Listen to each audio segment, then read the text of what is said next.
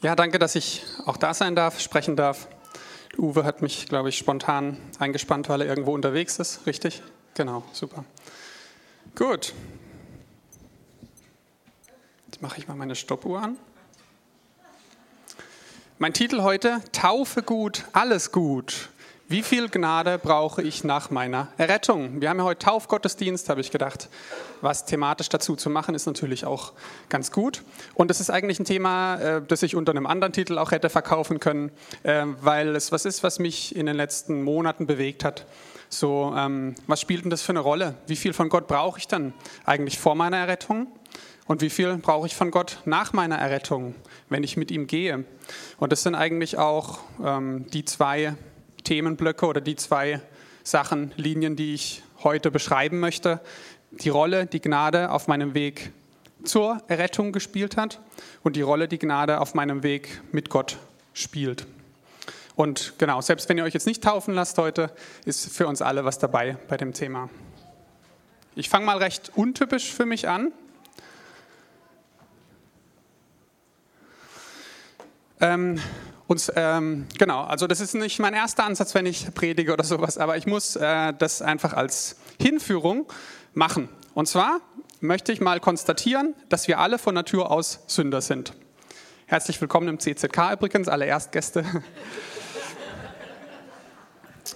Es gibt eine Stelle in Römer 8. Ähm, Römer ist so der Brief, sag ich mal, wo die zentrale Aussage von Paulus ist, die Rechtfertigung durch Glauben. Wenn du irgendwie wissen willst, wie sind wir denn gerecht gemacht vor Gott, dann ähm, ist, es das wichtig, oder ist es gut, in den Römerbrief zu gehen.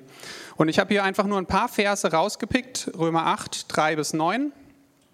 Und in diesen sieben Versen sagt er siebenmal, dass wir eine sündige Natur haben. Also so ziemlich in jedem Vers.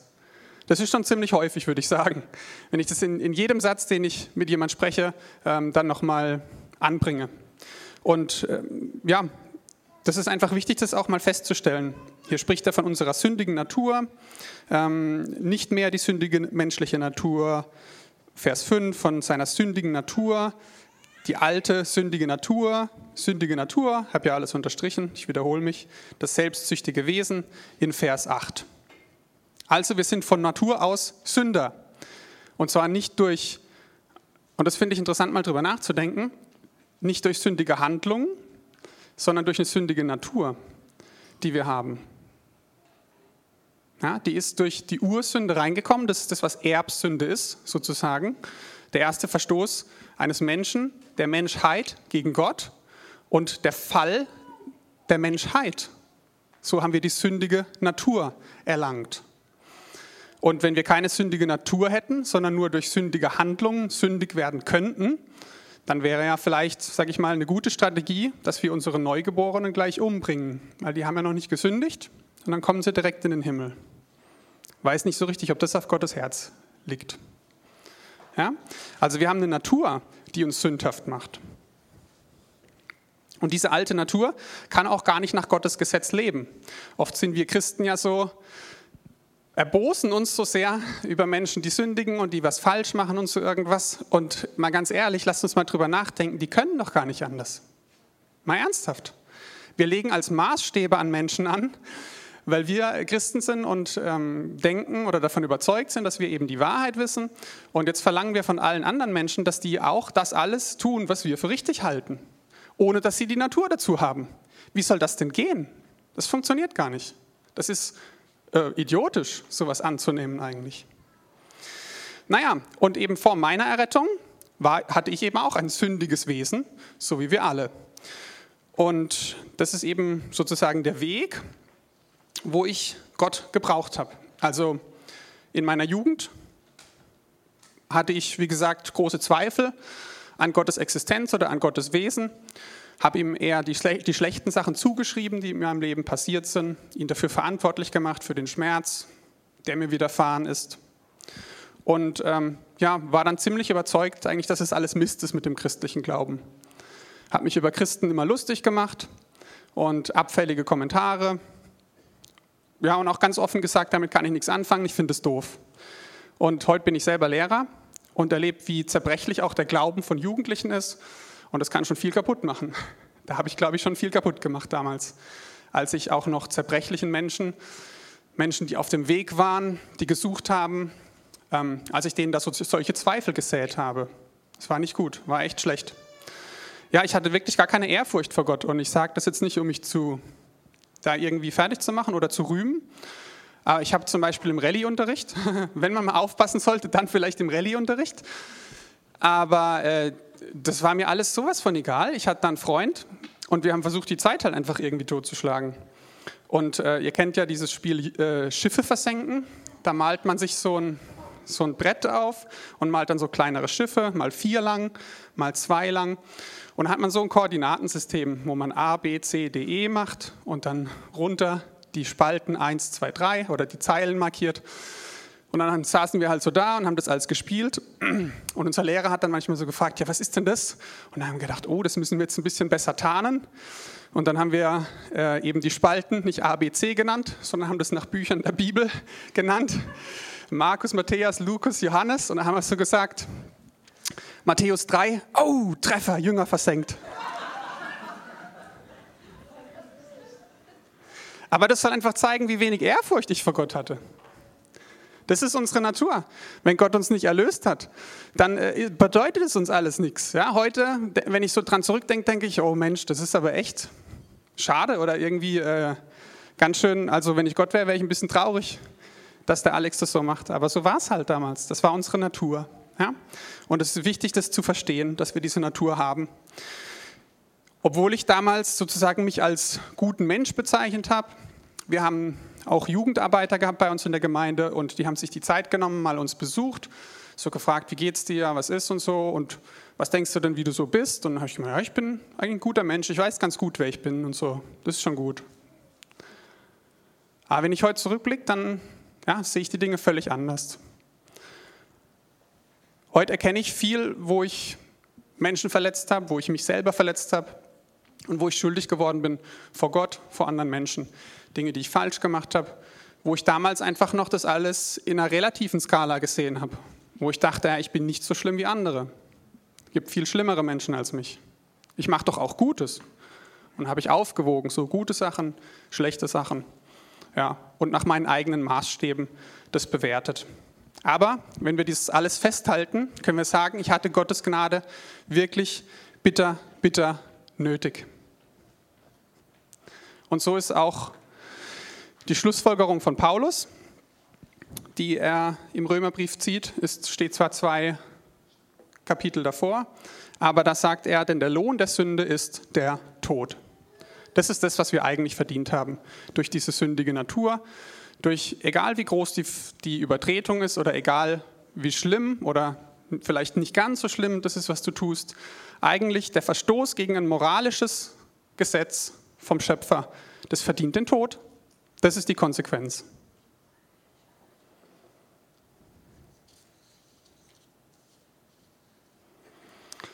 An der Stelle möchte ich mal eine kleine Wortstudie beginnen und euch drei Wörter heute vorstellen und kontrastieren auch. Und das erste ist Gerechtigkeit. Definition von Gerechtigkeit heißt, ich bekomme, was ich verdiene. Das ist Gerechtigkeit. Und die hat auch einen guten Platz, die ist auch wichtig, die Gerechtigkeit. Und ähm, ja, wenn ich aber jetzt zurückdenke, so, was ich damals sozusagen gemacht habe, wie ich war und was ich eigentlich verdient habe, dann wäre es gerecht gewesen, sozusagen zu sterben oder tot zu sein, den Tod als Lohn sozusagen zu bekommen. Welche Rolle hat also Gnade oder Erbarmen in meinem Leben gespielt? Wie gesagt, ich hatte sie wirklich absolut bitter nötig, weil ich nicht bekommen wollte, was ich eigentlich verdiene. Und wir brauchen Errettung eben für, auch für kleine Sünden. Das ist das, was ich gerade schon gesagt habe. Oft haben wir so ein falsches Bild von großen Sünden und kleinen Sünden. Das hat sich so eingeschlichen bei uns Christen. Ja, das heißt, ich breche vielleicht nicht die Ehe, aber ich habe heimlich Gedanken der Lust und der Begierde. Bei Männern ist das auch ein großes Thema, ein starkes Problem. Ähm, genau, weil Gott halt Frauen hübsch gemacht hat. Und äh, wenn man die falsch anschaut und begehrt und ja, körperlich auch begehrt, ist das Sünde. Bei Frauen ist es aber auch das Gleiche. Die wünschen sich dann vielleicht einen starken Mann an ihrer Seite, da wo der Ehemann vielleicht nicht, das, nicht immer das erfüllt, was sie sich wünschen. Und die begehren dann auch einen Mann. Da ist es dann genauso. Ja? Und ähm, oft sieht man das eben nicht, aber ist genauso eine Sünde. Ich töte auch niemand, aber fragen wir mal uns ganz ehrlich, frag dich mal ganz ehrlich selber. Hast du schon mal über jemand was Unwahres gesagt? Hast du schon mal was Unfaires gesagt über jemand? Hast du schon mal was gesagt, was jemand geschädigt hat? Hast du schon mal Fakten ein bisschen verdreht? Dinge beschönigt oder verschlechtert? Das kommt aufs Gleiche raus. Du tötest jemand mit deinen Worten. Du frisierst irgendwas, damit du, wo du genau weißt, das tut dem anderen weh oder das schädigt ihm. Und du machst das oft, weil du dich dafür rächen willst, für irgendwas, wo er dich verletzt hat oder sowas. Ja? Also wir dürfen nicht trennen zwischen großen Sünden und kleinen Sünden. Sünde ist eben das Brechen des Gesetzes, egal wie groß. Zum Beispiel auch Verkehrsregeln. Ja, du lachst schon, gell? Wir sind gestern Abend aus, äh, vom Geburtstag heimgefahren. Und Gentleman, wie ich bin, fahre ich dann natürlich auch, weil meine Frau immer müde ist. Und dann fahren wir, wo war das denn? Stutensee. Dann fahren wir nach Karlsruhe rein. Und die ganze Zeit fährt schon jemand vor mir, der ist so langsam. Aber ich überhole natürlich nicht, weil ich habe kostbare Fracht an Bord, meine Frau inklusive Kind. Da macht man keinen Quatsch, schon gar nicht nachts. So, und dann wird es endlich zweispurig und ich denke, ach, endlich kann ich ein bisschen schneller fahren und zing! Herzlichen Dank. Da, und ja, geblitzt, genau. Mit, was weiß ich, 73 oder so, obwohl 70 erlaubt waren. Also sehr ärgerlich. Naja, aber es war eine Übertretung. Es war eine Übertretung eines Gesetzes. So bitter das auch ist und so wenig das, ich das gewollt habe und so wenig es meinen Leuten außenrum geschadet habe, es war eine Übertretung des Gesetzes. Und ich möchte euch jetzt ein Video zeigen von einer Frau, das hat mich sehr bewegt letzte Woche. Die steht auch vor Gericht. Und wir erinnern uns, Gerechtigkeit heißt, ich bekomme, was ich verdiene. Die Frau steht eben wegen Strafzetteln vor Gericht mit dem Auto und ähm, gegenüber des Staates hat sie verdient eine saftige Geldstrafe. Und das ist auch, was ihr angedroht wurde und weshalb sie da geladen ist. Und gegenüber Gott hat sie aber den Tod verdient. Und ich zeige euch jetzt mal das Video und ähm, ja, behaltet das einfach mal im Kopf, dass das, was sie verdient hat, saftige Geldstrafe gegenüber Staat, Tod eigentlich gegenüber Gott und dann das, was der Richter mit ihr macht. Andrew, you have four different registrations.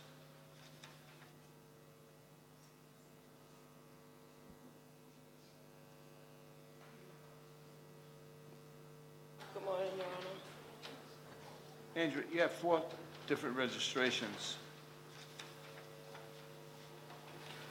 You have five tickets that go back to 2004, 2005, and 2006. Can you prosecute those tickets? No, Your Honor, not from 04, 05. Um, We won't even have copies of those, Your Honor. Those matters are going to be dismissed. I wasn't aware of them. Anyway, I'm sorry. Well, I mean, Thank you. The issue isn't whether you are aware of them, the issue is whether or not they were placed on the vehicle, and they were. Yeah. At the time, you were living on Ninth Street in Woonsocket. We're keeping track of you. Then you got a ticket on Friendship Street in 2008. That was a parking meter on Friendship Street. That's going to cost you $25. Then you have a parking meter in 2014 on Friendship Street. It's going to cost you $25. So, so far, you're doing pretty good because all you got is $50. And now you have four parking tickets, Are you talking about the most recent ones most now? recent ones, right? All right, the On one on on the- eleven On the. Nissan. Yeah, the one on eleven one, I went to social security because they had cut my check. Because my son was recently killed last year. So they cut my check because he had owed money. Who? My son was oh. killed March of last year, right? So I was his rep payee. So they took my money because he had owed money. So I had to go to Social Security to fix that matter. When I came out, my, I had a ticket. Then another time on the 5th, the pocket meter wasn't working. I have the picture for that. On 1-4, I was at court because my uh, landlord was trying to evict me. So I was at eviction court. Come out, I got a ticket. mind you, he won possession of the apartment, so I had to move. So I got a ticket, he won possession of the apartment. Then I get another one because I tried to go to the legal services to try to get help to fix this. I go get some change out of Dunkin' Donuts, come out, I got a hundred dollar ticket. What was It's the, like uh, I can't win. what was the situation with the mix-up in social security with your son? My son was killed last year, March of last year. They said that he owed seventy-five dollars of overpayment from May of 2016. Mind you, he was already deceased at that time. So what they did was, they stopped my whole check until I went in there to fix the problem. So when I came out, I had a parking ticket. All right, all right, all right. I've had a tough year already. I, I really, I'm on SSDI. I don't, I don't have four hundred dollars to give you on top of whatever else. I really do. I just had to come up with money for a new apartment. I'm still paying Russell and Boyd for my son's funeral. Like, I, I don't know where this money's supposed to come from.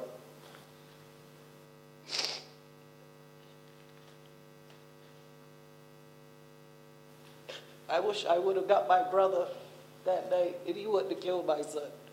That's why my son's gone. And I'm just really having a tough time, Your Honor. I think we can all express our sympathy to you and understand the trauma that you have experienced. I'm still going back and forth to court for that. There's still emotions and I don't know. I'm going to take all of the uh, circumstances that you just have explained to me into consideration and see if I can balance the equities to protect the interest of the city and take into consideration, you know, the horrific story that you just told us relative to your son. I don't think anyone in their lifetime would ever want to experience that, so. It's the worst feeling in the world. I feel so empty. Lord. I'm going to reduce this to uh, $50. How much time do you need to pay it? I have it on me now. All right. That's not going to leave you without any money, is it? I'll leave here with five dollars.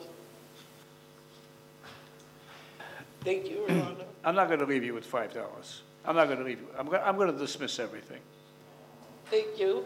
all right? With our best wishes and hope that things turn around good for you. Okay? Thank you, Your Good, good luck to you. Good luck.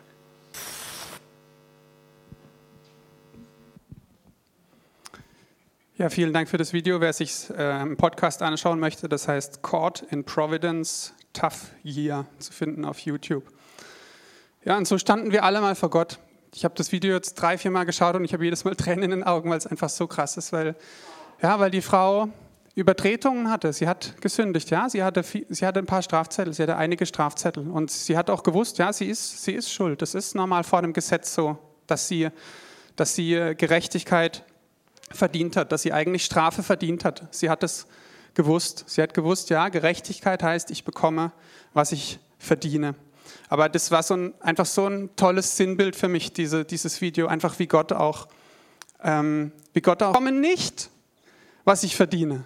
Und jeder von uns hat das ja schon erlebt, wenn er sich für Gott entschieden hat, Gott seine Sünden hingelegt hat und mit ihm ein neues Leben begonnen hat. Haben wir das alle erlebt?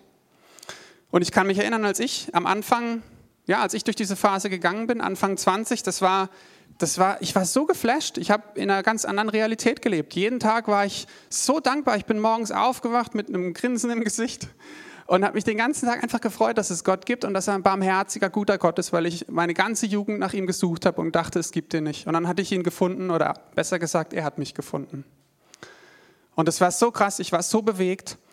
Und das, das war ein richtiges Dauerhoch, das Monate angehalten hat. Ich weiß gar nicht genau wann, ich kann keine Grenze ziehen, aber viele, viele Monate hat es äh, angehalten.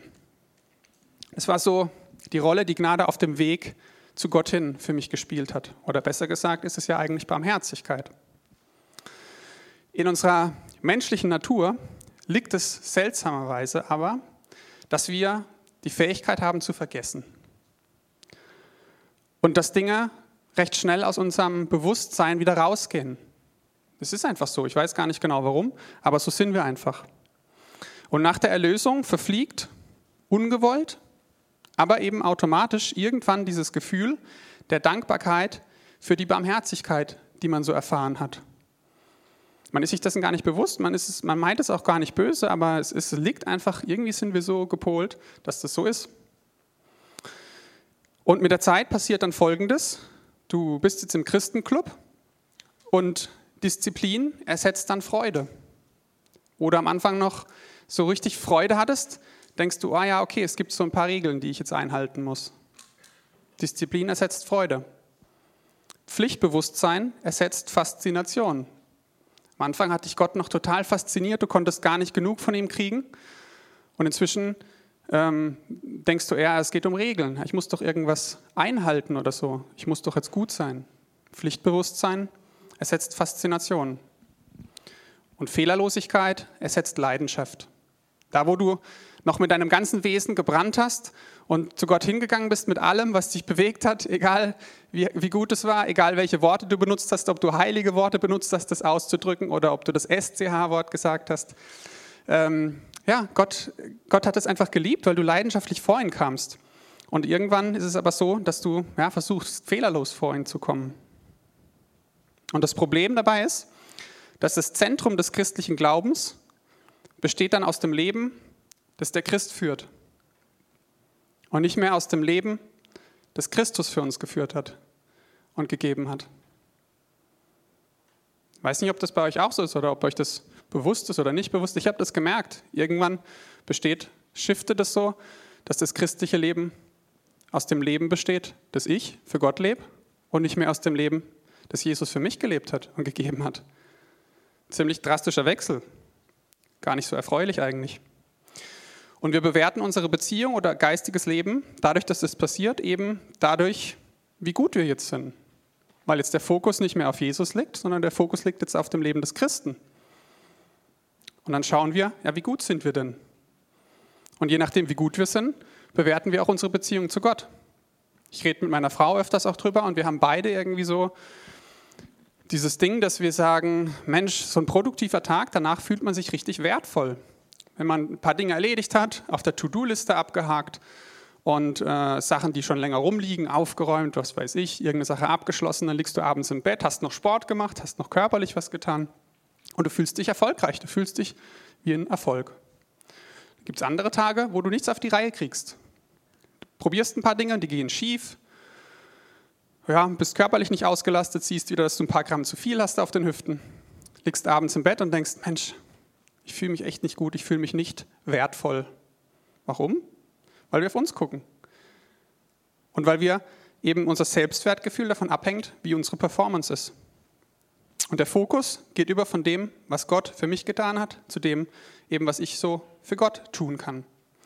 Und da kommen wir jetzt dahin eben, welche Rolle Gnade nach der Erlösung spielt. Welche Rolle spielt Gnade auf meinem Weg mit Gott mit?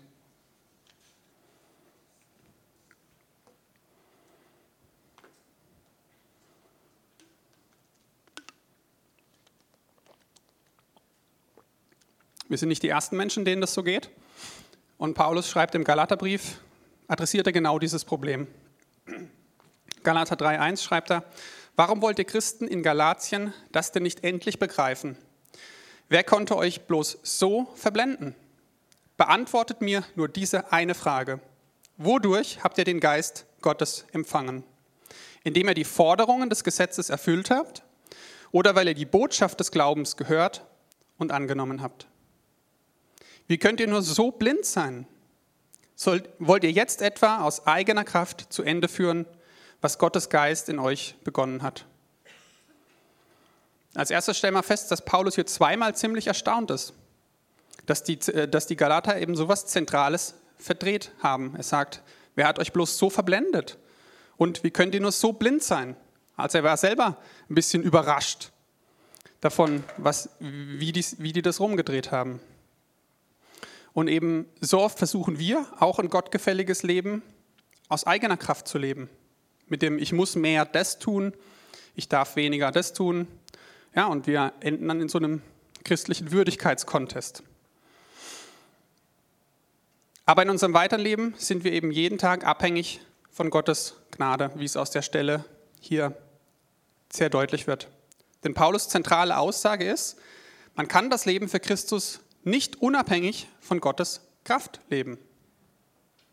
Ist gar nicht so gedacht. Gott hat es nie so konzipiert, dass wir jetzt husch husch durch ein bisschen Barmherzigkeit ins Reich Gottes kommen und jetzt halt Gas geben müssen. So hat Gott es nicht gemacht. Es liegt in unserer Natur, dass wir das so tun wollen, weil wir die Dinge gerne in Kontrolle haben. Aber Gott hat es nicht so gedacht. Das Leben ist nicht dazu gedacht, dass man es alleine meistert. Ich möchte hier nochmal auf die Parabel oder auf die Geschichte vom verlorenen Sohn eingehen, weil ich glaube, da steckt noch ein bisschen was drin, was wir oder was ich zumindest noch nicht hier gehört habe. Deswegen dachte ich, ich sage euch das mal. Der Kontext der Geschichte vom verlorenen Sohn ist, dass sich die Gerechten darüber erbosen, dass sich Jesus mit den Ungerechten, mit den Sündern abgibt. Und daraufhin erzählt Jesus drei Geschichten. Steht im Lukas-Evangelium, ich schreibe ja immer in den Klammern dahinter so drei Buchstaben NGÜ, das ist dann die Übersetzung, neue Genfer Übersetzung. Als erstes, als erste Geschichte kommt die Geschichte vom verlorenen Schaf, wo eben ein Schaf wegrennt und der Schäfer oder Hirte lässt zu 99 zurück, um dieses eine Schaf zu holen. Und dann heißt es später, genauso wird im Himmel mehr Freude sein über einen einzigen Sünder, der umkehrt, als über 99 Gerechte, die es nicht nötig haben, umzukehren. Die zweite Geschichte ist die Frau, die zehn Silbermünzen hat und eine Münze verliert und dann das Haus auf den Kopf stellt, um diese Münze zu finden. Als sie sie gefunden hat, sagt sie dann, ich sage euch, genauso freuen sich die Engel Gottes über einen einzigen Sünder, der umkehrt. Also Jesus sagt hier den Schriftgelehrten und den Pharisäern auch erstmal, dass die Sünder Errettung brauchen. Ja, ist so. Aber jetzt könnte man denken, dass es wichtiger ist, dass jemand Neues errettet wird, als dass sich jemand um die anderen kümmert. Als ich, wie gesagt, so zu Gott, mein Leben mit Gott begonnen habe und ich sozusagen der Bekehrte war, dieses eine verlorene Schaf oder diese eine verlorene Münze, da fand ich die Stellen total toll weil ich dann gedacht habe, hey super, da ist jetzt eine Party im Himmel wegen mir. Haha, super. Ja, da habe ich gedacht, ja, jetzt bin ich das Schaf und die Münze und ich werde gefunden und wegen mir gehen jetzt alle ab. Voll super. So, mit der Zeit bist du dann aber selber einer von den 99 oder einer von den neun Münzen und andere gehen verloren. Und du denkst dann, ja, wann kommt denn jetzt eigentlich wieder mal meine Zeit? Feiern die jetzt nicht mehr über mich oder wie ist das? Jetzt wird nur noch über andere gefeiert? Hm, seltsam. Sind so Gedanken, die mir da durch den Kopf gegangen sind. Aber das Ganze wird gleich noch ein bisschen mehr Sinn geben. Denn jetzt schauen wir uns die dritte Geschichte an, die Jesus dann erzählt, und zwar vom verlorenen Sohn, der das Vermögen seines Vaters einfordert und ihm somit eigentlich deutlich macht, du bist für mich tot, du bist für mich gestorben. Ich will mit dir nichts mehr zu tun haben, außer das Geld.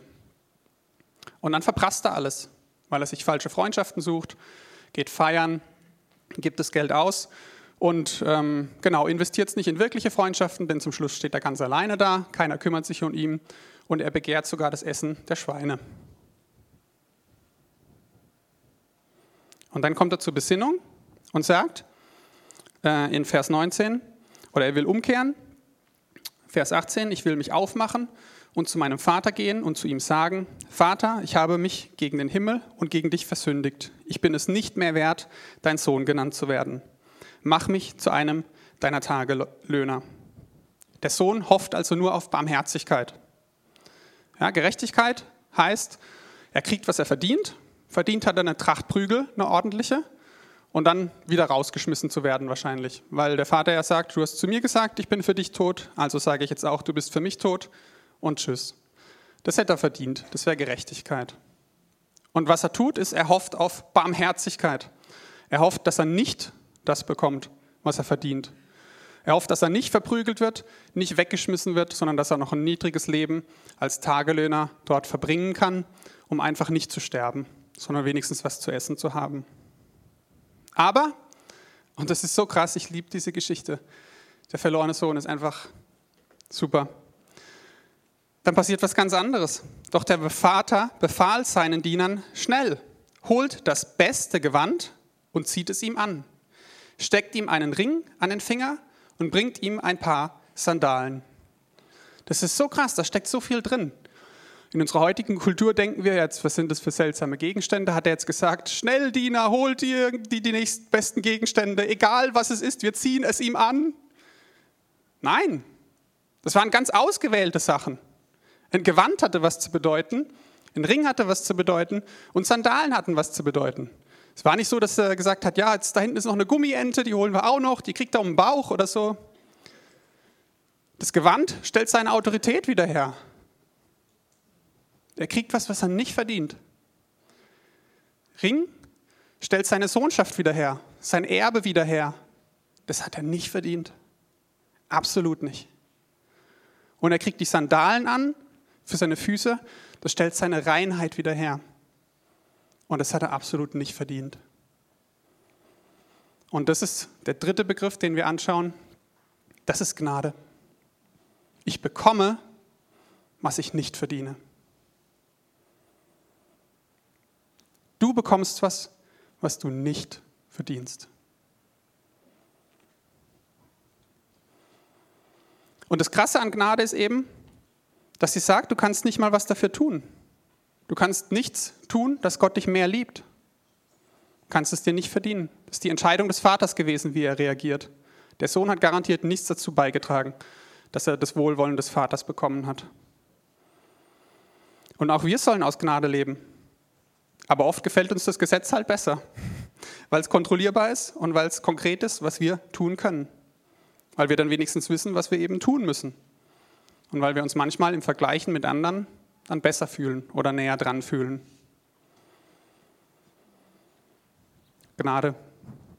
Und das Problem, das wir oft haben in unserem, in unserem christlichen Leben, oder was ich auch bei mir festgestellt habe, ist, dass wir das Problem des älteren Bruders haben.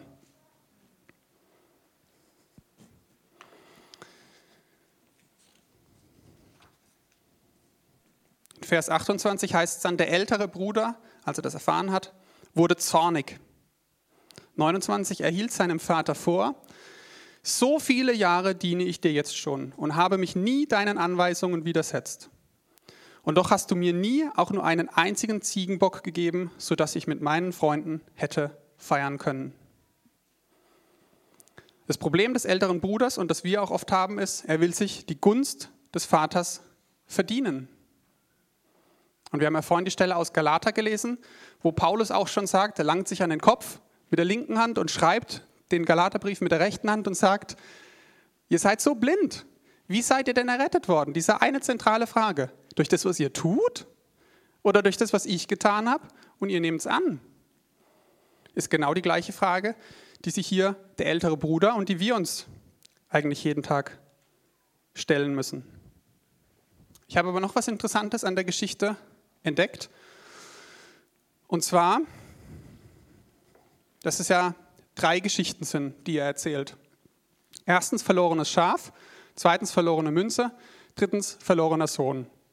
Wie viele Gleichnisse sind das denn?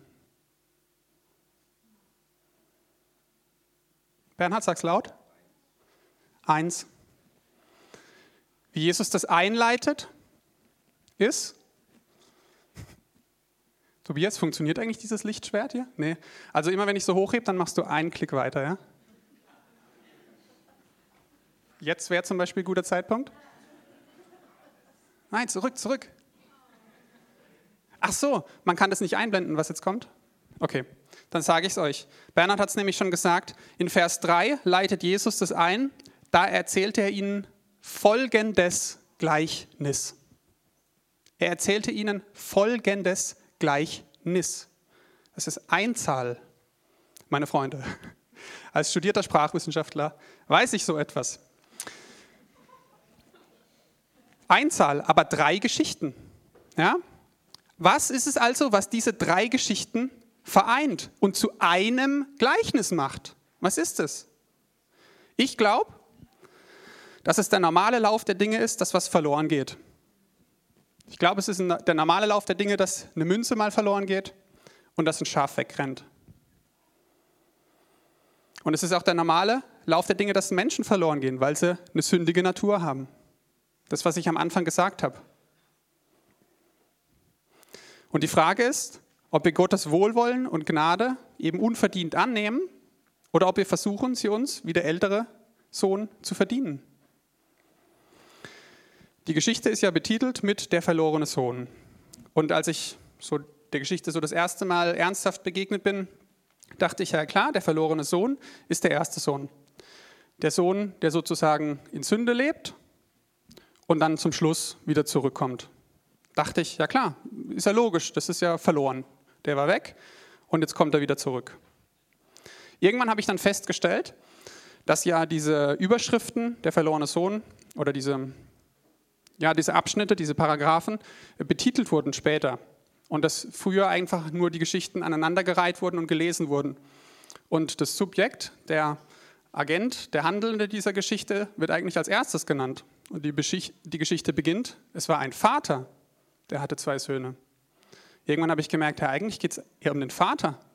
Der Vater ist der Einzige, dessen Liebe konstant ist in dieser Geschichte, der sich nicht verändert und dessen Liebe gleich groß ist der auch später dem, dem älteren Sohn hinterher eilt. Er geht raus, er geht ihm nach, heißt es da, und möchte mit ihm reden. Der Vater ist eigentlich der, der in der Geschichte sozusagen konstant ist. Dann habe ich irgendwann gemerkt, ja, die, das endet schon sehr seltsam mit diesem Gespräch auf dem Acker oder draußen dann, wo der Vater mit dem älteren Sohn redet und dann weiß man nicht so richtig, wie die Entscheidung des älteren Bruders ist. Also man lesen nichts davon, dass er zurückkommt und mitfeiert. Und habe irgendwann gedacht, ja, eigentlich sind noch beide Söhne verloren. Weil von dem anderen wissen wir auch nicht, was mit dem los ist. Und inzwischen glaube ich, oder naja, dieser Aspekt wird mir gerade klar, dass wenn ich einen Sohn als den verlorenen Sohn betiteln müsste, dann wäre das für mich der Ältere. Weil der Jüngere, das liegt in unserer Natur, haben wir ja am Anfang festgestellt. Wir rennen alle weg. Das liegt in unserer Natur. Das ist ganz normal. Das ist der Lauf der Dinge, auch wenn es nicht schön ist. Wir wünschen uns oft so ein sündloses, schönes, heiles Christen-Zusammenleben, aber es ist halt nicht so.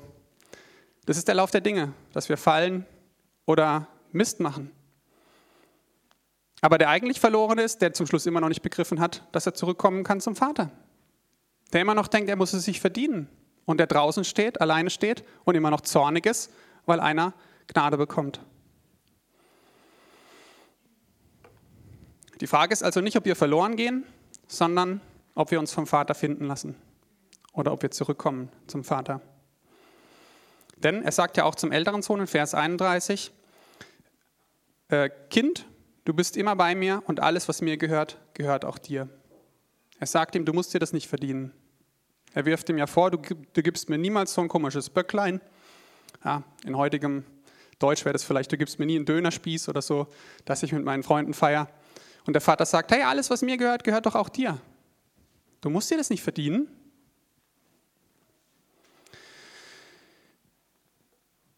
Und das ist so das Zentrale, was ich euch mitgeben möchte.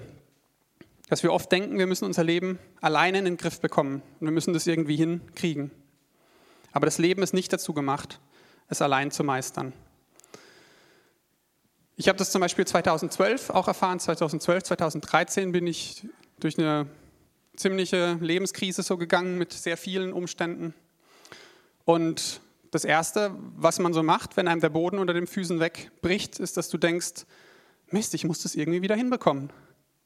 Weil du siehst auf einmal deine hässlichen Seiten, du siehst dein Versagen, du siehst das, was nicht funktioniert. Ich habe damals versucht, durch meine Kraft oder durch mein positives Auftreten, alles, was mich irgendwie noch, worauf ich mich verlassen konnte, habe ich gedacht, ja, damit das muss ich jetzt wieder herstellen, weil mir das weggenommen wurde.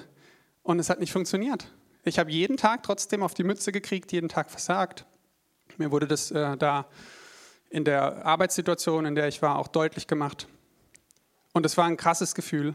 Und ich stand immer so hier und habe gedacht, ja, ich muss jetzt mein Leben wieder zusammenpuzzeln. Weiß nicht, ob euch das auch so geht. Ich muss das jetzt, muss wieder diese ganzen zerbrochenen Stücke, muss ich jetzt irgendwie wieder zusammenfügen und, und Jesus steht da und, und klopft so leise an. Hey, Alex, darf ich dir helfen? Ich sage, nein, nein, Jesus, ich muss jetzt kurz mein Leben wieder in den Griff bekommen und dann kannst du auch wieder reinkommen in mein Leben. Und dann können wir wieder zusammen weitergehen. Wie blöd ist das denn? Ganz ehrlich, da steht Gott mit liebevollem, brennendem Herzen und möchte mir helfen, mich in meiner Zerbrochenheit annehmen. Und mein Instinkt oder das, was ich tue, ist, nein, ich muss erst mein kaputtes Leben wieder, warte mal ganz kurz, warte nur ganz, ganz kurz. Ich muss das noch kurz und da. Nein, jetzt noch nicht. Und dann hier und da. Ja, und ich sperre Gott aus. Ich denke, ich muss erst wieder sauber sein. Es muss erst wieder alles laufen, bevor er neben mir sitzen kann.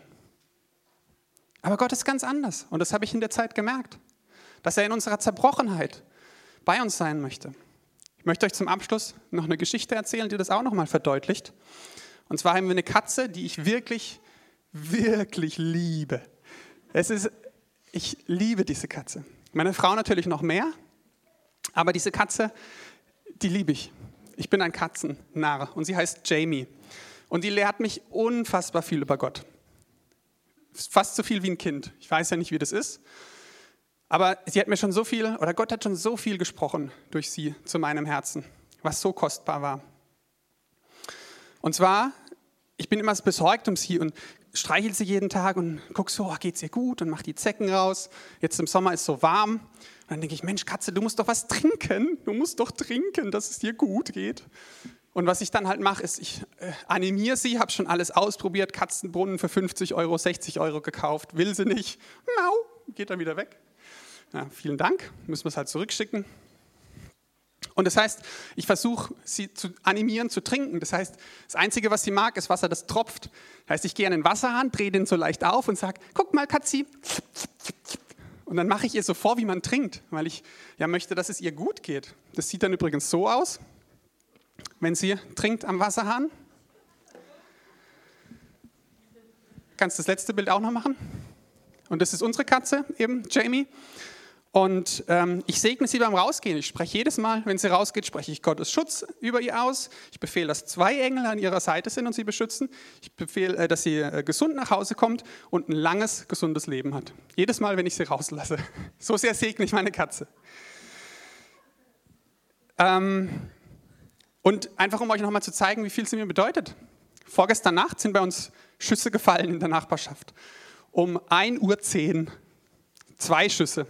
Und ich bin aufgewacht, weil es richtig, richtig lauter Knall war. Und am Anfang erstmal so erschrocken, ach du liebe Zeit, was ist jetzt los?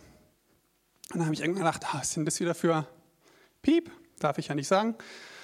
Und dann irgendwann lag ich so da und zehn Sekunden später denke ich, oje, was ist, wenn hier jemand auf Katzen schießt? Und dann habe ich auf einmal Angst gekriegt, dass jemand hier rumläuft und auf eine Katze schießt. Und jetzt kein Witz, da habe ich gedacht, was kann ich da jetzt machen? Ich kann ja nicht rausgehen durch die ganze Nachbarschaft und nach irgendeinem äh, Katzenschießer mit einer, was weiß ich, Pistole Ausschau halten. Da habe ich gedacht, was kann ich da jetzt machen? Äh, Polizei anrufen oder was soll ich da jetzt machen? Da habe ich gedacht, ja, das, ja gut, aber das kannst du jetzt auch nicht bringen wegen zwei so Schüssen. Naja, bin ich gerade so wieder am Eindösen, kommt der nächste Schuss. Puh, kurz vor zwei. Ich denke, ah, das kann nicht wahr sein. Meine arme Katze. Und dann, das ist kein Witz, ungelogen, ich habe zum ersten Mal in meinem Leben bin ich aufgestanden und habe den Polizeinotruf gewählt. Nachts um kurz nach zwei, weil ich gedacht habe, ja, vielleicht schießt jemand auf meine Katze. Also so sehr sorge ich mich um die. Und äh, das war natürlich, ich hoffe, da hört jetzt kein Polizist zu. Ich hoffe, das ist keine Ordnungswidrigkeit erstmal, was ich da erzähle. Aber Schüsse melden ist ja in Ordnung, das darf man, oder? Gut. Naja, ähm, wie gesagt, auf jeden Fall ich liebe diese Katze. Ich streichel sie, wenn sie kommt und kraul sie und ich gebe ihr sogar einen Kuss auf den Kopf. Einzige Problem, auf das mich meine Frau öfters hinweist, Schatz, es ist ja voll eklig. Die frisst nachts Mäuse.